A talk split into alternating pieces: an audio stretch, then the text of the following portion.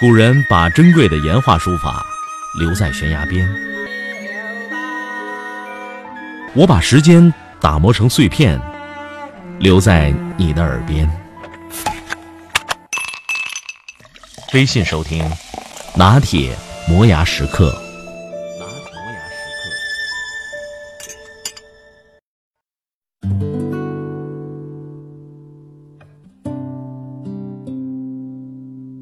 在今天节目的一开始，我们先来做一个有趣的实验，环顾一下你的居室。如果你不在家，那就请回想一下今天早上离开家的时候，房间是什么样子？地板上有没有积满灰尘？沙发上是否有堆积如山的过期杂志？衣柜里是否凌乱不堪？厨房的灶台上是不是油渍斑驳？如果是这样，那么就要小心了，你的人生可能危机四伏。这绝非危言耸听，而是来源于席卷全球的生活哲学——扫除力。哈佛商学院经过多年的研究，发现了一个现象。幸福感强的成功人士，往往居家环境十分干净整洁，而那些不幸的人们，通常生活在凌乱和肮脏中。于是摸索出这样一个结论：你所居住的房间，正是你自身的折射。你的人生其实就像你的房间。此语一出，大家哗然，有不置可否的，有跌足顿悟的。但越来越多的人，从公司总裁到家庭主妇，纷纷成为扫除力的拥趸。一位天天以泪洗面的失恋女孩，一边读着扫除力，一边把衣橱中的东西整理出十四袋垃圾，一口气丢掉。令她惊讶的是，随着密不透风的衣橱恢复整洁，他积郁的心情似乎明快了许多。日本京瓷公司曾经一度经营不善，员工纷纷离职。总裁稻盛和夫先生非常困惑，闲极无聊，就每天在工厂里独自做清洁、刷厕所、割杂草。一段时间之后，他突然顿悟了企业存在的意义，并且改变了经营理念，从而令京瓷蓬勃地发展起来。扫除力真有这么大的魔力吗？的确，扫除看似一场简单的体力劳作，实则内蕴深沉的人生智慧。通过打扫，我们可以放下高傲，学会谦卑，在忘我的工作中发现自己。在中国，打扫的智慧源远流长，比如“妇女”的“妇”字的繁体，就是女人手持一把扫帚。而直到今天，在许多地方，端午节的风俗依然是为小孩子们缝荷包、扎彩线，并且扎一把小扫帚，从小培养孩子们热爱劳动和有条理的心。一屋不扫，何以扫天下？一个小小的“扫”字，甚至可以成为打天下的寄托与希冀。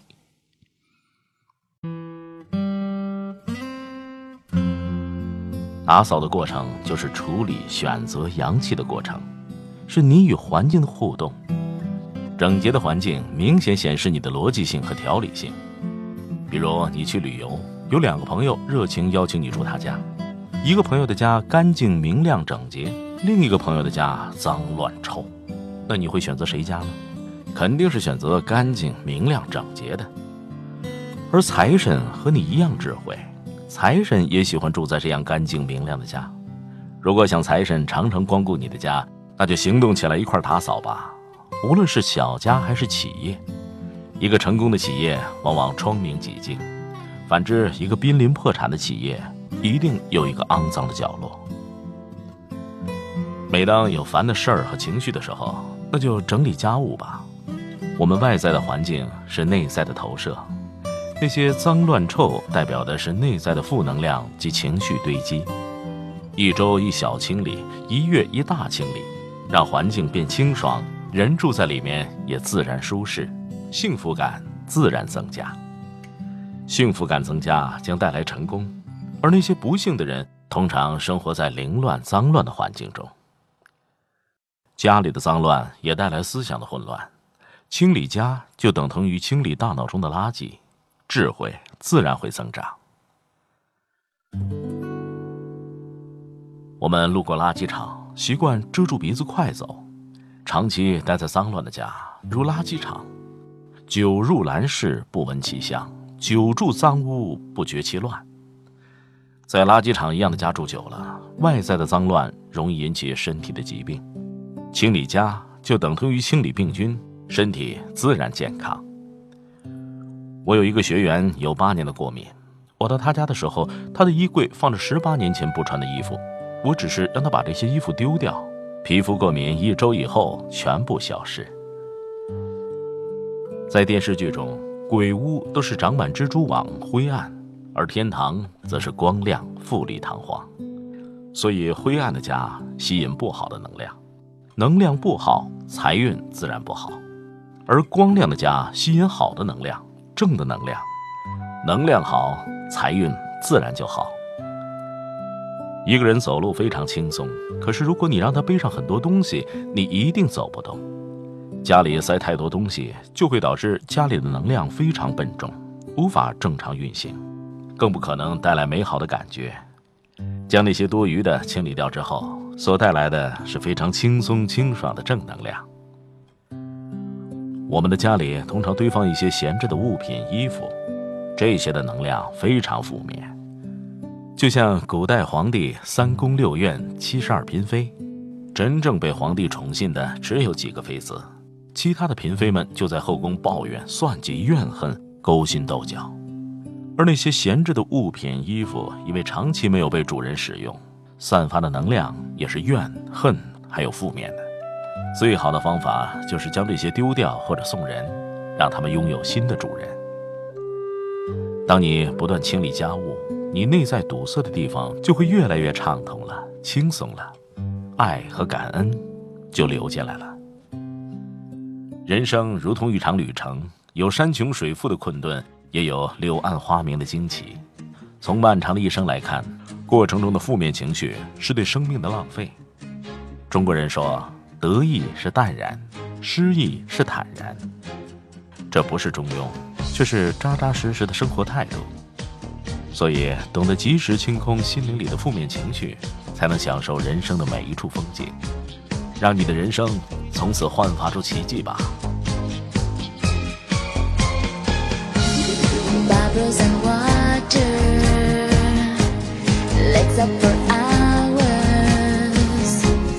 my goldfish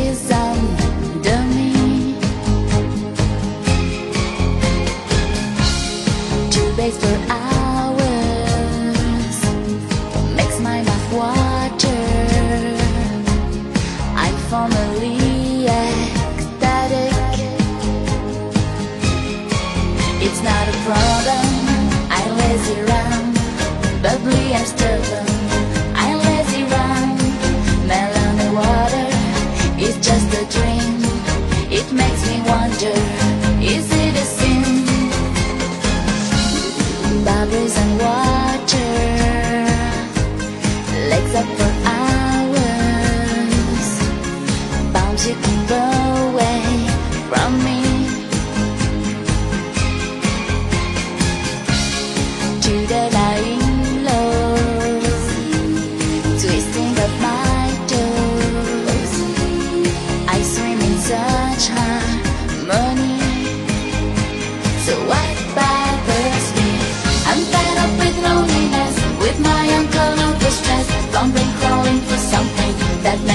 just a